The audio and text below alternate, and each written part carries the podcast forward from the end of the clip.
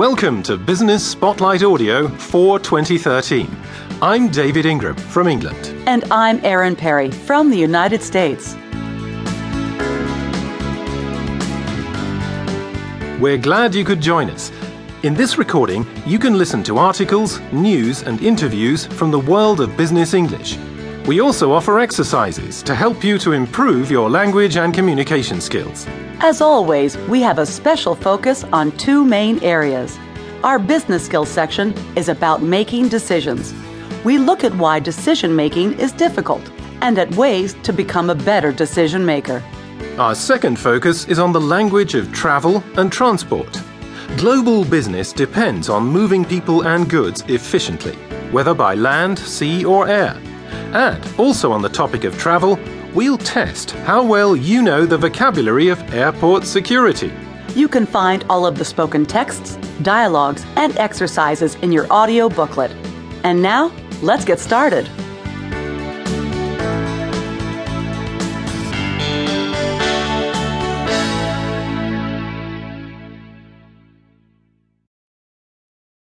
You know, David, sometimes I dream of having a man around to help me with the shopping, entertaining, organizing the household. Uh, Erin, are you looking for a new husband? no, I'm talking about a butler. Ah, well, why only dream of one?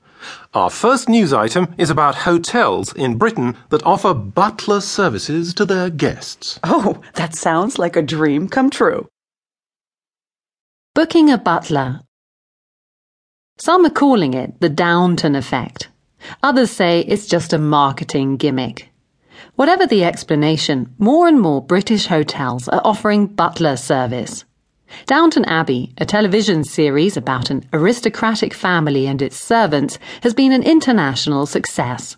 Now, luxury hotels are hoping that their guests will want to have butlers of their own, at least for a few nights. Butler service is a very British thing, and the increasing interest in British lifestyle and traditions contributes to the growing trend, says butler Thomas Ashley of the Bulgari Hotel in London.